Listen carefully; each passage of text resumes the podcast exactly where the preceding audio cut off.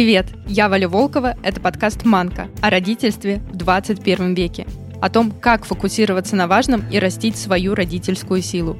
Герои подкаста занимаются любимым делом, воспитывают детей, совмещают, договариваются, отдыхают, делают ошибки и рефлексируют. Они делятся своим опытом и ценностями, чтобы у каждого из нас росла родительская сила, а вместе с ней уверенность и понимание, что мы, родители 21 века, классные люди.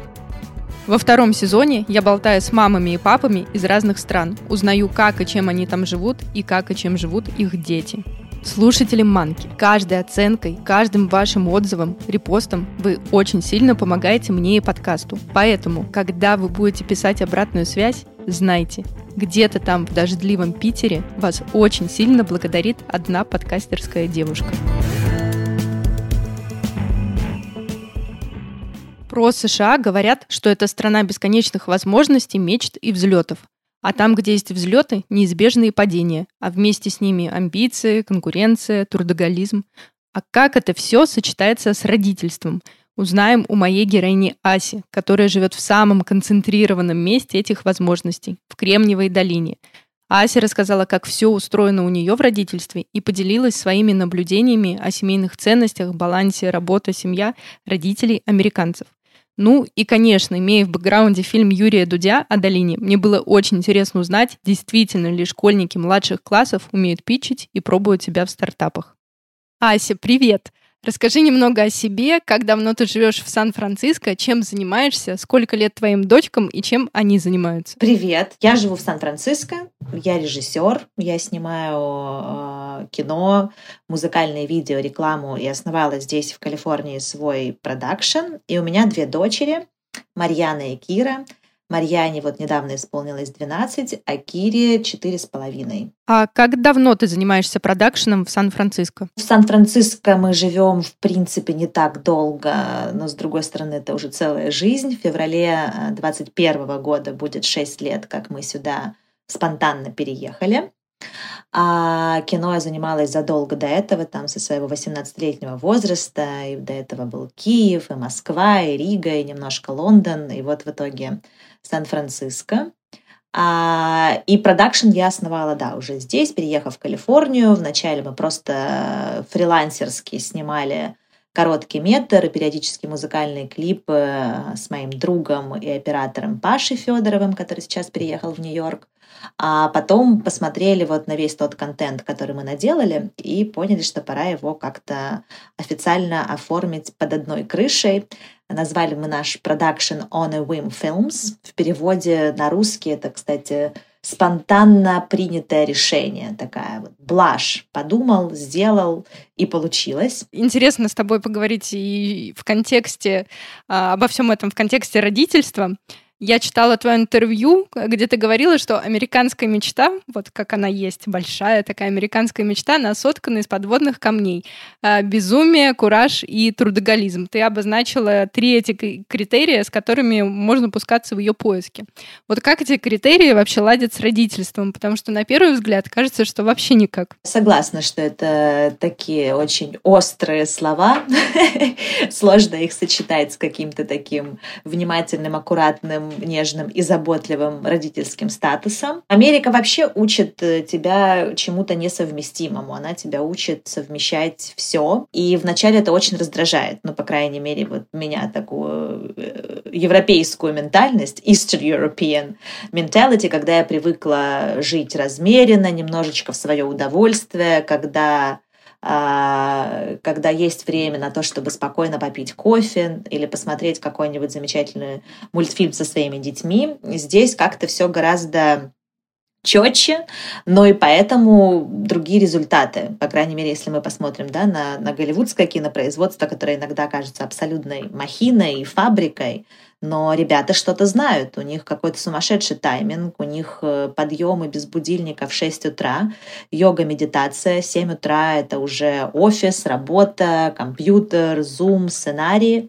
А, и дети в этом всем, конечно же, очень даже задействованы, принимают участие, особенно вот в наши непростые времена бесконечного карантина, чему как бы приучает вот этот американский ритм. Если у меня нет времени дать какую-то рекомендацию или оценку действия своему ребенку, его надо просто очень крепко обнять, поцеловать, э, обязательно сказать, что ты крут и все у тебя получается, мне надо еще немножечко времени доработать, а вечером мы с тобой все обсудим. И вот сейчас э, моя основная коммуникация с девочками происходит через крепкие обнимания в те моменты, когда я не могу вот сесть и сфокусироваться. И это работает. Пока. Пока на этом держимся. Создается ощущение, что жители долины находятся в постоянном соревновательном процессе. Как это отражается на детях? Так и есть, на самом деле, что рождает очень такое соревновательное, скажем так, настроение у детей. И, с одной стороны, любое соревнование приводит обычно к какому-то там самосовершенствованию, да, когда дети умеют доказывать сами себе и окружающим, что они могут, что они хотят, что у них получается. Но, с другой стороны, наверное, ты тоже об этом неоднократно слышала, здесь какое-то безумное количество э, детских э, психоаналитиков, психологов, потому что у детей там, в раннем возрасте, чуть ли там не в девятилетнем, начинаются панические атаки, они там сами себя ругают за то, что у них там плохая какая-то успеваемость в школе, или они там недостаточно серьезно занимаются каким-нибудь видом спорта. А, я помню, что моя вот дочь, старшая Марьяна, она а, пришла, по-моему, после, во втором классе после занятий домой и сказала, что к ним а, приходил психолог на вот такое общее занятие к их классу, который их расспрашивал, бывает ли у них ну, вот это английское любимое anxiety, то есть по, по какому поводу поводу, что с ними в этот момент происходит, насколько они нервничают из-за оценок в школе, какие взаимоотношения с родителями, повышают ли родители голос на них там в каких-то а, конфликтных ситуациях. То есть был такой прям легкий допрос с пристрастиями, в конце которого этот психолог каждому ребенку, то есть второй класс это сколько? Ну это вот здесь, тем более здесь дети начинают с 6 лет, даже с 5 иногда, то есть это где-то 8-9 лет, психолог раздал свои визитные карточки всем, э, всему классу и сказал, что вот в случае чего, если вы испытываете суицидальные настроения, то есть мой ребенок 8 лет, в принципе, уже знал словосочетание суицидальные настроения, то вот по этому поводу можно обращаться за помощью к профессионалам, которые всегда поймут, услышат и прибегут на помощь. Как ты думаешь, эти примеры с паническими атаками у ребенка 9 лет, это потому что дети на своих родителей смотрят и стремятся им соответствовать, или это всеобщая атмосфера так влияет? Я думаю, что в какой-то степени на родителей в том числе. Я наблюдала моменты, что когда вот родители немножечко давят, как будто бы в хорошем смысле этого слова на ребенка, как бы мотивируя его к действию, но это всегда идет в сравнении, например, с кем-то. Вот там, не знаю, Мэри катается на лошади и участвует там в соревнованиях и получает медали. А что делаешь ты? Вот тогда ты тоже должен, не знаю, играть в шахматы, заниматься фехтованием, там греблей, еще чем-то. То есть у них очень сильно идет вот это вот сравнение между одноклассниками, между там друзьями друзей. А, я понимаю, что мотивировать, сравнивая с кем-то, ну, по крайней мере, там, девочек, это вообще дурацкая затея, потому что это развивает там куча комплексов и всех этих теншн и так далее.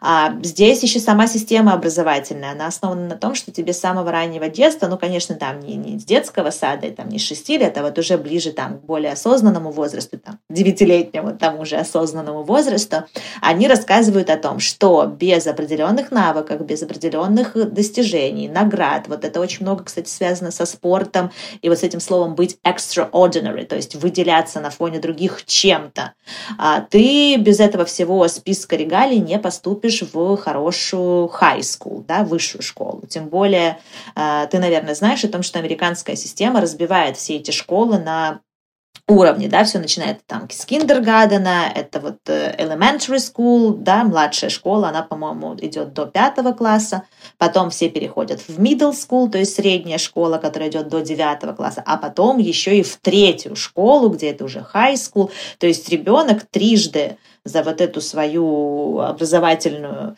историю меняет окружение, учителей, города зачастую, районы, то есть абсолютно не свойственная нам система. Мы с Марьяной здесь переехали в Америку, когда ей было уже почти 7 лет, То есть у нее как раз она прожила этот период адаптации, ну, переход с одного языка на другой, переход из одной системы в другую. С Кирой, которая здесь уже родилась, с ней все гораздо проще. То есть она там с двух с половиной летнего возраста пошла в американский детский сад.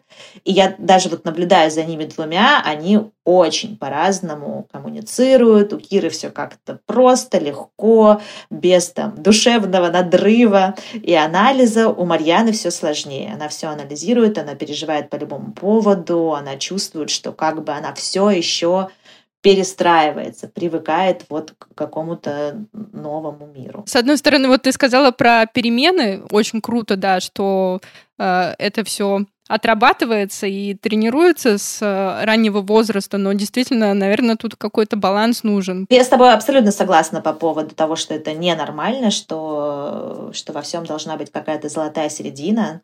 Здорово, что они развивают так этот дух конкуренции, здорово, что дети там с третьего класса мечтают поступить в Стэнфорд или там в э, университеты Лиги Плюща, это прекрасно, что они вообще об этом знают, да, но то, что в них это развивает вот этот постоянный «я недостаточно хорош», мне надо постоянно стараться, я должен постоянно быть лучше кого-то там, меня это, ну, очень пугает, из-за этого мы опять-таки до пандемии с э, моим мужем, с девочками очень радовались э, возможности улетать на все лето вот в, в Россию, в Украину, в Латвию. А мой муж изначально из, из Риги, да, то есть там такая стык, стык Советского Союза и Европейского Союза. И была возможность возвращаться к нашей ментальности у девочек, возможность общаться постоянно, во-первых, на русском, хорошем русском языке, дружить со своими ровесниками, которые им рассказывают о том, как у них там, да, все, все устроено в школах, и понимать, что вообще в этой жизни нет ничего абсолютно черного, ничего абсолютно белого, что все немножечко посередине, потому что Америка тебе такой возможности не дает, она тебе говорит, что вот так правильно, и если так правильно, то вот так у тебя получится, а вот это неправильно, если ты будешь делать так, то excuse me, но у тебя ничего не получится. То есть достаточно категорично. И жестко. Все подчинено системе. У меня предыдущий выпуск был про Финляндию, и моя гостья Даша рассказывала, что финны тоже любят строить карьеру, то есть сначала они ее а потом заводят детей. И мамы у них в декрете тоже долго не сидят, стараются как можно раньше выйти на работу. У них там все это происходит спокойно, размеренно, без гонки, а в Америке получается наоборот. Про гонку ты абсолютно правильно говоришь. И вначале я много об этом слышала еще до переезда в Сан-Франциско, что мне будет диктовать город, там, страна, люди определенный темп. И мне всегда казалось, что в смысле мне будут диктовать, как бы, ну, я думаю, что я справлюсь и буду продолжать жить ту жизнь, которую мне хочется проживать. Но ты здесь осознанно принимаешь это решение вступить в эту гонку. Вот в чем дело. То есть ты видишь все эти возможности, ты понимаешь, что допустим, превращая свой стартап, там, мой продакшн — это тот же стартап, по сути, правильно, да, что превращая его в свой full-time job, да, то есть там постоянную работу, на которую ты тратишь ежедневно, там, не знаю, 8 часов времени, неважно, сидишь ты в офисе или у себя на кухне, но для тебя это там расписание, для тебя это цели, для тебя это вот, вот, вот такой вот, вот такой список задач, которые ты должен сделать за день. И когда ты включаешься вот, вот на полную в этот процесс, тебе достаточно быстро э, приходят э, ну, очень положительные фидбэки. В моем случае это там заказы, новые проекты, фестивали. И я понимаю, что только находясь в состоянии вот этого встали, умылись, побежали, ты можешь на это все рассчитывать. Если ты как бы в расслабленном ритме, висишь, гуляешь, э,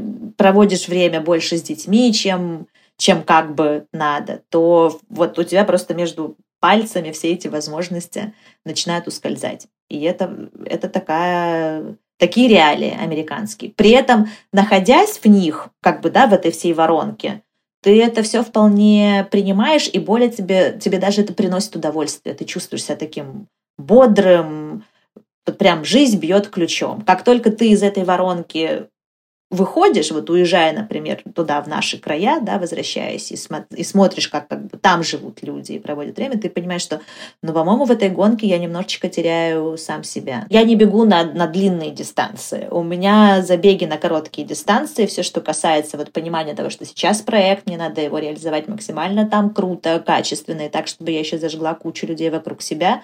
Да, я буду полностью уходить на несколько недель, возможно, на месяц в этот проект.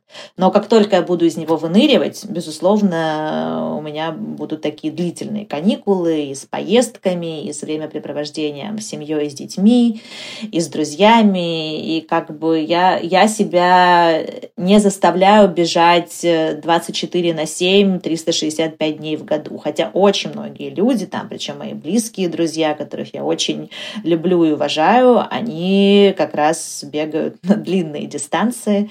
И, и это их лайфстайл, то есть это настолько уже их ритм, от которого они получают подпитку. Как только они из этого ритма выключаются и переходят на более там лайтовый режим, им становится плохо, у них ну, фактически появляется физическая ломка. Тут вообще важно понять, вот действительно, что для тебя хорошо, в чем у тебя проявляется вот эта вот твоя э, сущность, и если ты э, питаешься вот этой гонкой, и тебе классно, ну так пожалуйста, это круто. Америка не для всех. Понимаешь, когда мы говорим про американскую мечту, и вот наш фильм как раз Евгений документальный, да, про художника из Украины, который там очень неожиданно переехал сюда, он жил здесь в бывшем католическом соборе, который он прям как в средневековье там расписывал его а, изнутри. Очень интересная история у нас с ним получилась. Мы прожили просто вот год жизни с ним в Америке. И он бесконечно весь год тоже жил вот этим ощущением, что я здесь, Американская мечта уже очень рядом, Кремниевая долина, все эпицентр событий, там Apple Store, Стив Джобс, кто там, Илон Маск, все рядом. К концу этого года он понял, что просто это не его история. Он человек-художник, он сова, он не бежит, ему сложно бежать, он задыхается от этого, у него ноль вдохновения, он перестал здесь фактически рисовать в какой-то момент. Просто он переключился на какие-то там, он пытался делать художественные стартапы, он пытался что-то продавать. А, ну, и, и в конце года он сказал, ребят, Америка, она прекрасна, конечно, но я теряю себя как художника. И поэтому он принял абсолютно собственное взвешенное решение вернуться в Украину. Спустя год жизни здесь он улетел в Киев. Но на это тоже надо иметь смелость, чтобы понять это, что как бы я не хочу бегать, у меня не получается, это выжимает из меня все соки. Очень сложно отсюда вернуться, потому что многие это, знаешь, считывают для самих себя как некое поражение, что вот я же уже тут, в Калифорнии или там, неважно где, в Техасе, хотя в Техасе, думаю, другая гонка, а как же я вернусь обратно? Ну, очень просто, потому что это страна для определенных э, умов, типажей, и это не значит, что ты хуже или лучше, если там смог адаптироваться к, к американской действительности или не смог.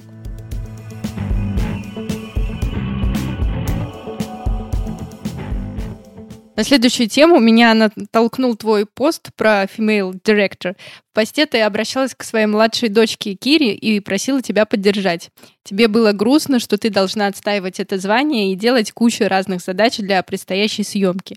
Под этим постом были комментарии из разряда «Да, ты не забывай, какая у нас тут жесткая female конкуренция». И вот очень хочется с тобой поговорить, да, не только про э, female конкуренцию, но а конкретно про конкуренцию э, у мам? Вот реально ли вообще строить карьеру в Кремниевой долине, если ты мама? Замечательный вопрос. В целом и про female director, вообще про вот это движение MeToo, феминизм, конкуренцию. Все это имеет место быть, безусловно.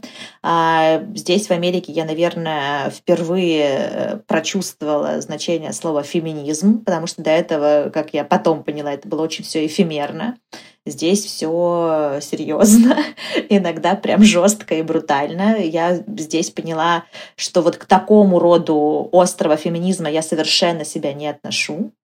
А, мне все-таки нравится быть женщиной, мне нравится быть мамой, мне нравятся все те прекрасные моменты, которые здесь считываются как слабость или как то, что мы там уступаем мужскому полу или что нас тут ущемляют. Они очень любят на эту тему подискутировать. А, вот. Но действительно, общаясь со многими а, прекрасными, успешными женщинами долины, которые строят здесь свои компании, стартапы, которые такие же здесь венчурные инвесторы, как и мужчины, Ну, во-первых, их гораздо меньше. Ну, визуально меньше. Там, на 10 венчурных капиталистов мужчин будет в лучшем случае одна женщина. И, конечно, они продолжают э, доказывать, продолжают. То есть это уже как бы все сглажено, и тебе все говорят, ну, конечно, мы же все тут равны, белые, черные, женщины, мужчины, геи, трансвеститы, мы тут все как бы можем а, дружно делать абсолютно все то, что считаем нужными. Но это пока больше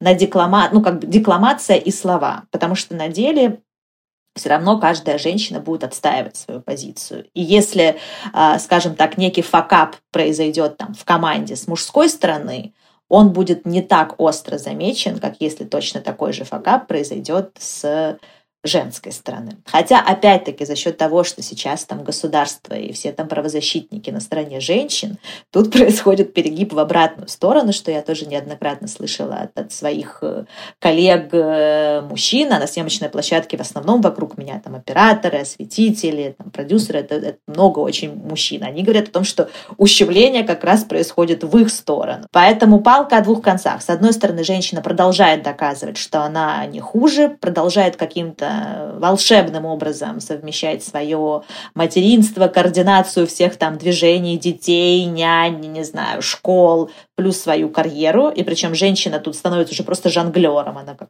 как фокусник прям жонглирует всеми этими моментами, успевая все на свете и продолжает доказывать мужчине, что она может справляться с профессиональными задачами совершенно не хуже, чем он. А с другой стороны, вот в таких больших командах э, многих мужчин только из-за того, что они как-то неправильно ответили женщине, не с той интонацией, не так пошутили, просто официально оформляют с работы. Никакой золотой середины. Нам до нее еще вообще далеко. Вот опять-таки пример с Финляндии. У них папы часто берут декрет и сидят с ребенком, а мама выходит на работу. И вообще все обязанности они делят пополам.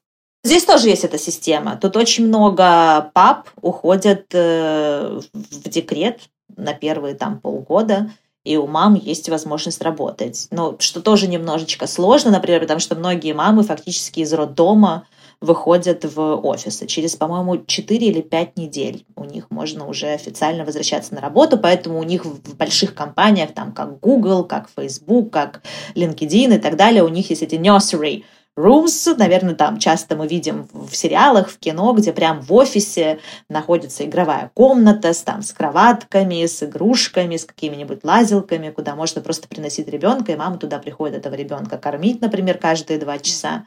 А, опять-таки в крутых компаниях, если мамы на, на, на мощных должностях, то к ним а, представляют там нянечек, которые могут в рабочее время как бы следить за, за детьми в этих nursery room. То есть тут все это, конечно же, продумано, но опять-таки материнство становится таким техническим моментом, как бы родил, побыл дома, все, как бы ребенок теперь под присмотром, живет уже там свою жизнь с первого месяца жизни фактически, а мама продолжает э, строить карьеру. Просто мамы немножко под другим углом смотрят на самих себя и на свою жизнь, и опять-таки немножечко по-другому выставляют приоритеты. Потому что, допустим, Марьяну я рожала в Латвии, в Риге, и я, конечно, с ней там провела во всю там вообще первые полгода какой-то такой спокойной, в замедленном времени, скажем так. И тогда мне как раз не хватало этого экшена, мне хотелось, чтобы что-то начало происходить. Но при этом я вот первые полгода полностью растворилась в ребенке, в первом своем, и это было очень здорово. С Кирой, конечно, был совсем другой темп. Она родилась здесь, в Америке, да,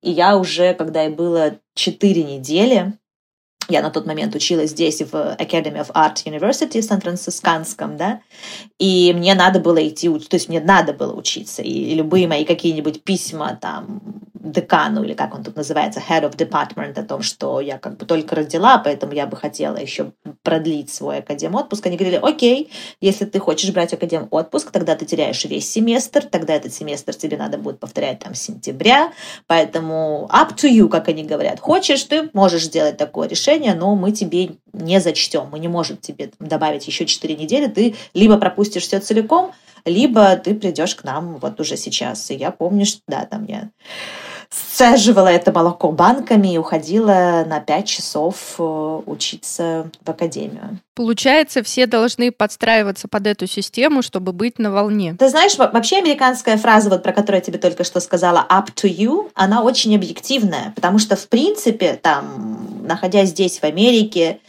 будучи замужем за там, человеком, который здесь в Кремниевой долине опять-таки занимается там стартапами инвестициями, я вполне могла сказать, что окей, там пофиг мне на вашу Academy of Art, я пойду а, вернее, я останусь дома, я побуду еще с ребенком и вернусь к вам там через полгода в следующий семестр. Но это же была моя амбиция, это я понимала, что мне нужен новый диплом, что я хочу стать мастером of fine arts, что я собираюсь тут снимать, я собираюсь делать свой продакшн, и у меня нет этого времени в лишние полгода, чтобы просто быть дома с ребенком. Все, это, это была моя идея. А Америка тебе говорит, ну вот выбирай, как ты сам себя видишь, как, как ты хочешь.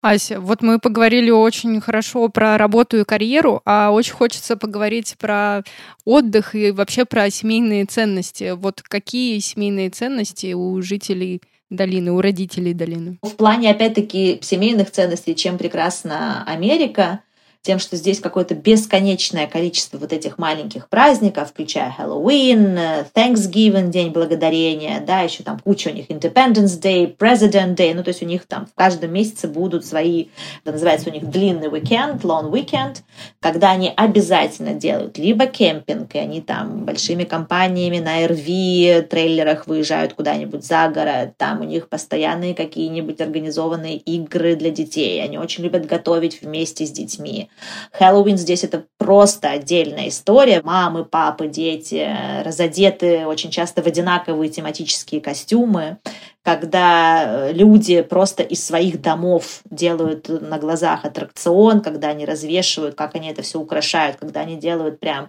своими силами, и никто их к этому не мотивирует, и никто им за это не платит, они делают какие-то классные там театральные перформансы прямо у входа в свой дом, раздают эти конфеты, устраивают какие-то конкурсы, игры для детей, дети с этими ведерками, и, и это как бы массово. Ты идешь и понимаешь, что город весь сейчас как одна большая площадка, как иммерсивный театр, что-то в этом роде. Америку невозможно не уважать за вот такие какие-то опять-таки семейные традиции проведения праздников, э, что у нас это как-то совсем по-другому. Ну, у нас Новый год. Ну да, да, но просто у, они очень любят тот же Thanksgiving, да, День Благодарения, когда это индейка, когда обязательно собирается полный дом гостей, когда все вместе и дети, и взрослые, когда дети готовят, запекают эту огромную индейку вместе со взрослыми в духовке, они там ее шпигуют, фаршируют чем-то, что вот как бы это такой большой процесс для большой компании, для большой семьи, где все вместе что-то делают, а потом все вместе садятся за стол.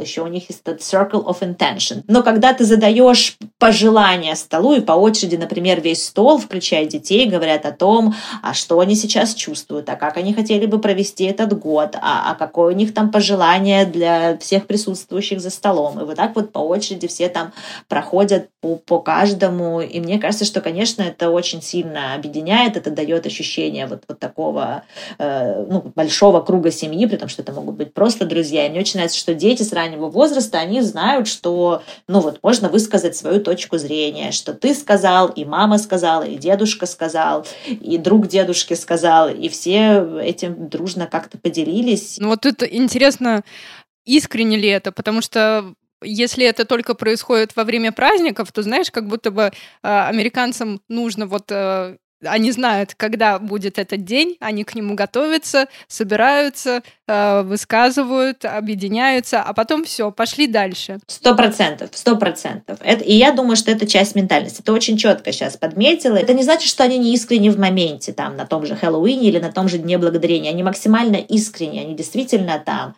делятся, они действительно вместе готовят, они действительно счастливы, они действительно там любят всех вокруг именно в этот момент потому что в их голове они знают, что сейчас у них есть три дня, когда они могут быть идеальными родителями, идеальными детьми, идеальными там друзьями. Они полностью выкладываются, они проводят это время вот, вот по всем нормативам, и дальше они просто уходят в свою гонку. А в гонке у них нет времени на все эти эмоции и чувства. У них есть время только работать, работать, работать и идти к своему результату.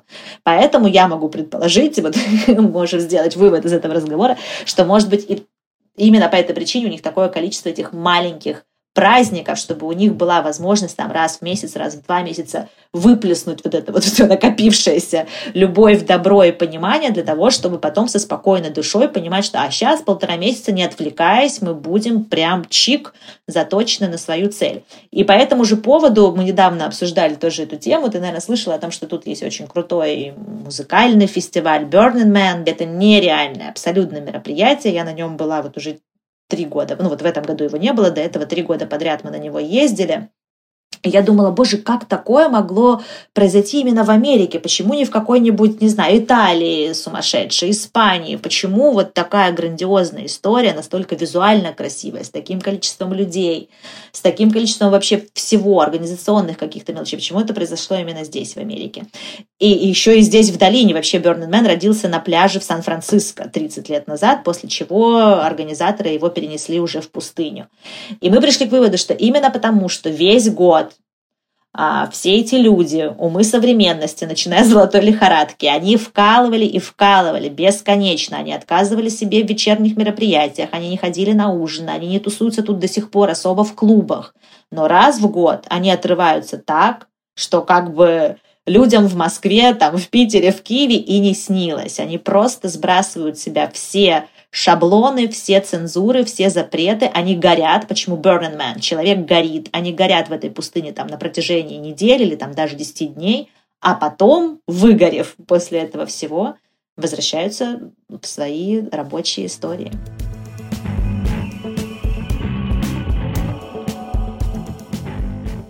После просмотра фильма Юрия Дудя создается ощущение, что у вас все дети с раннего школьного возраста делают презентации на раз-два и создают стартапы.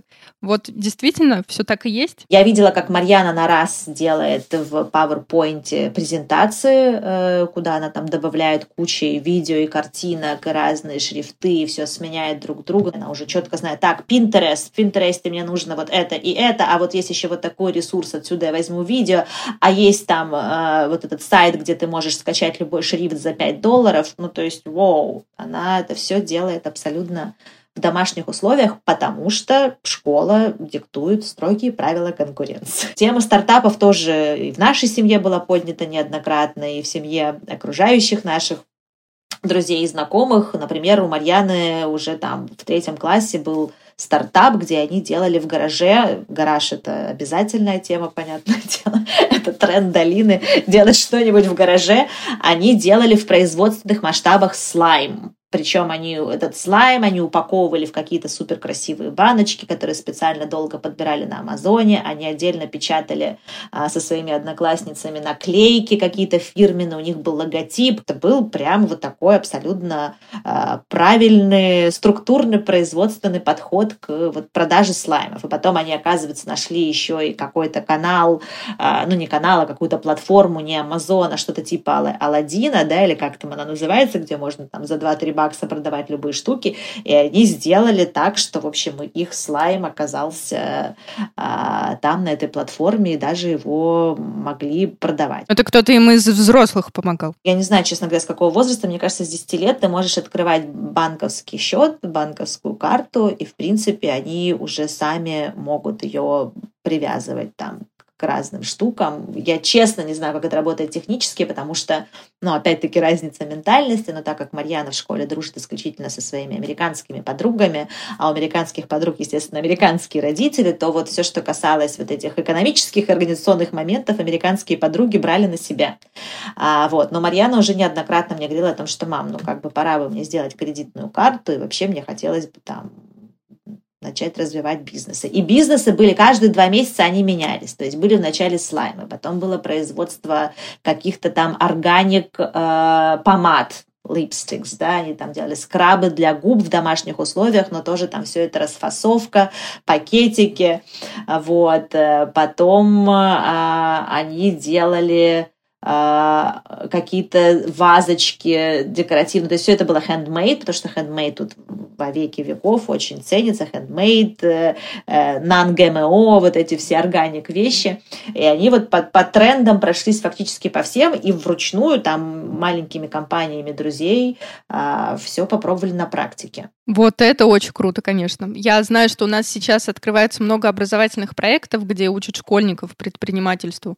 Но это все коммерческая история. А вот чтобы в школе были какие-то подобные вещи, чтобы вот в 10 лет учить детей пичить свои идеи, я таких примеров не знаю. Это явно наша большая зона роста.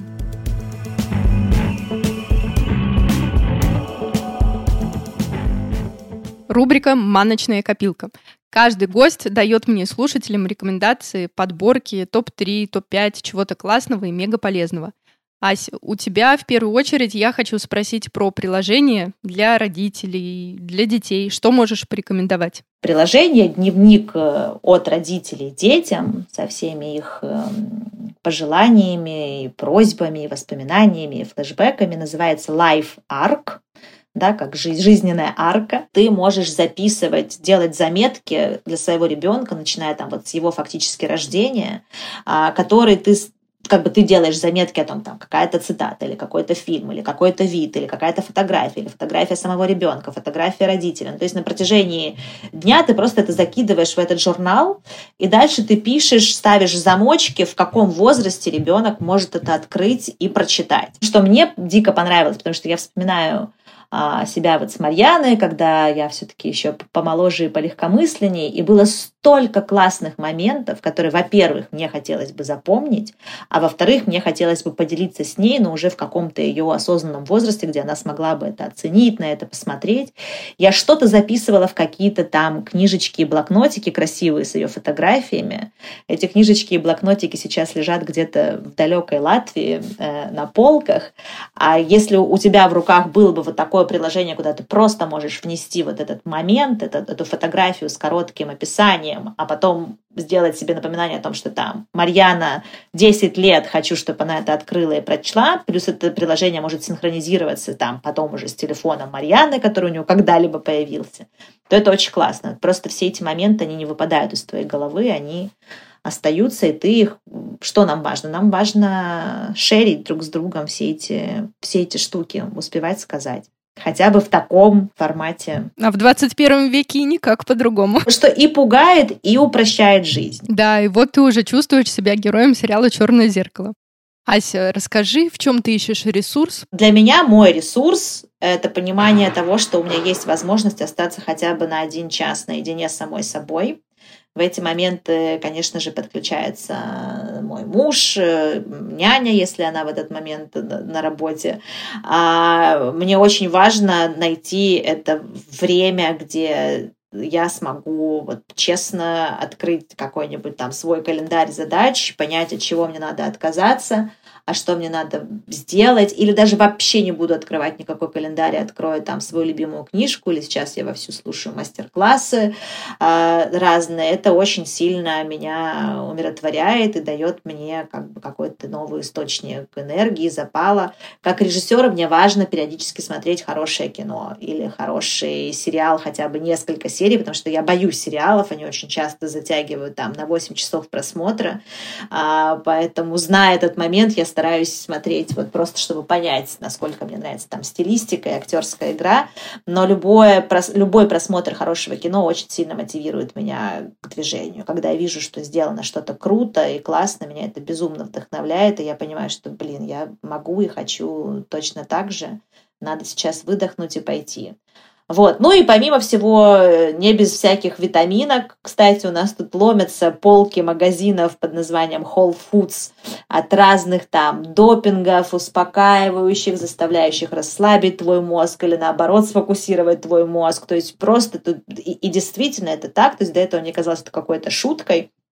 Но я понимаю, что здесь очень многие просто висят на этой витаминной системе разных добавок правильных, э, разных смузи, куда они там домешивают какие-то а, полезные бесконечно микроэлементы. Получается, сам мозг уже не может расслабиться. Но, честно говоря, да, судя по всему, что вот опять-таки, пребывая в постоянной этой гонке лидерства, тебе надо искать уже допинг со стороны. То есть, там, не знаю, просто медитация, йога, кино, бокал вина, он уже тебя как бы не, не уравновешивает настолько, насколько тебе самому хотелось бы. И я тоже в этом, конечно, вижу такую опасную грань, потому что, ну, не хотелось бы. Я помню, как я, живя там в Киеве, в Москве, и опять-таки бесконечно смотря американское кино, в том числе видела, как они там жменю чего-то выпивают с утра пораньше под стакан воды. Думала, боже мой, больные люди, что же там с ними происходит, если они пьют 7 таблеток подряд, запивая их там литрами воды.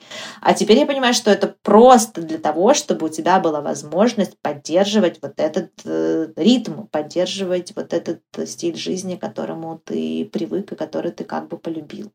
Ну и бесконечное кофе. Тут кофе как бы вот все эти Starbucks, Blue Bottle, тут просто целый список этих кофей. И люди действительно, ты вот всех на улице видишь в любое время суток, фактически вечером в том числе, с картонным стаканом кофе. Чем больше, тем лучше. Все время, все время проснувшийся очень сильно и готовый к действию. К великим свершениям и покорению американской мечты. Ася, в чем твоя родительская сила? Моя родительская сила в том, что я очень часто чувствую себя ровесницей обеих дочерей, как и четырехлетней Киры, так и 12-летней Марьяны, и я понимаю, что мне очень легко, особенно в момент, когда я не загружена какими-то проблемными историями, а когда наоборот все решилось, и все получилось, и все фильмы смонтировались, а все письма улетели, вот в этот момент для меня абсолютное удовольствие коннектиться с ними ну вот на, на их уровне восприятия мира. Я обожаю а, с Кирой читать Пеппи «Длинный чулок». Я обожаю, когда она смеется вот над теми же моментами, которые кажутся смешными мне. А с Марьяной мне вот нравится говорить на тему ее медицинских познаний за счет, за счет просмотренных сериалов. Мне нравится с ней вообще размышлять о жизни. Она очень классно может э, философствовать о том, что ее ждет, и как бы она хотела, и в каком городе она хотела бы очутиться. То есть вот этот коннект на уровне их э, там, возраста и сознания, это, это какая-то действительно суперпауэр. Я бы хотела ее периодически прокачивать в самой себе, пока еще не знаю, какими конкретно методами. Еще есть очень классная игра. Я вообще хотела бы ее там тоже порекомендовать. Не знаю, может быть, многие в нее уже играются с детьми. Особенно хорошо, вот я, я в нее играю с Марьяной, это когда нам грустно, мы с ней там вдвоем остаемся где-нибудь на кухне или в ее комнате. А я говорю, так, Марьян, давай представим, 12 э, плюс 12 лет, этот же день, а, где ты? Опиши мне пространство. И вот мы начинаем играть в эту игру, может, там 15 лет, 20 лет, 10 лет. Я ей задаю вопросы, и потом она мне задает вопросы, то есть полностью представить себе место действия, как ты выглядишь, куда ты сейчас идешь, где ты работаешь или где ты учишься, есть ли у тебя домашние животные, какая сейчас погода за окном. И это очень прикольная история. Это очень классная визуализация. Да-да-да, и она очень здорово вот визуализирует какое-нибудь свое будущее. Я уже знаю все там квартиры и дома, и в каком возрасте она там, где живет, где она подрабатывает в Старбаксе, а здесь она журналистка на fashion-канале, а тут она делает дизайн интерьеров и живет в лофте в Нью-Йорке. Ну, то есть как бы очень классно расширяет э, воображение, и ты опять-таки сам себе, и я в том числе, играя с ней в эту игру, формулирую ну, свою мечту, то, какой я себя хочу видеть через там какое-то количество времени. Так что игра хорошая, мотивирующая. Мамочная копилка пополнилась. Также Ася рекомендовала еще один классный сервис, он называется «Уроки Лив». Там можно найти репетитора по любому школьному предмету и разным языкам. Еще там есть преподаватели по раннему развитию, шахматам, рисованию. В контексте пандемии, мне кажется, это просто маст тема для всех родителей – не надо никого искать по разным сайтам. Все собрано в одном месте. Ссылки на приложение будут опубликованы в полном описании эпизода. Если вы слушаете манку на айфоне, нажмите веб-страницу выпуска и там все найдете. Еще напоминаю, что у Манки есть телеграм-канал, где анонсируются выпуски, и там я рассказываю о своем родительстве. Если вы хотите поделиться мнением, впечатлениями о выпуске, заходите в мой инстаграм, будем там обсуждать. Пока, до следующего выпуска.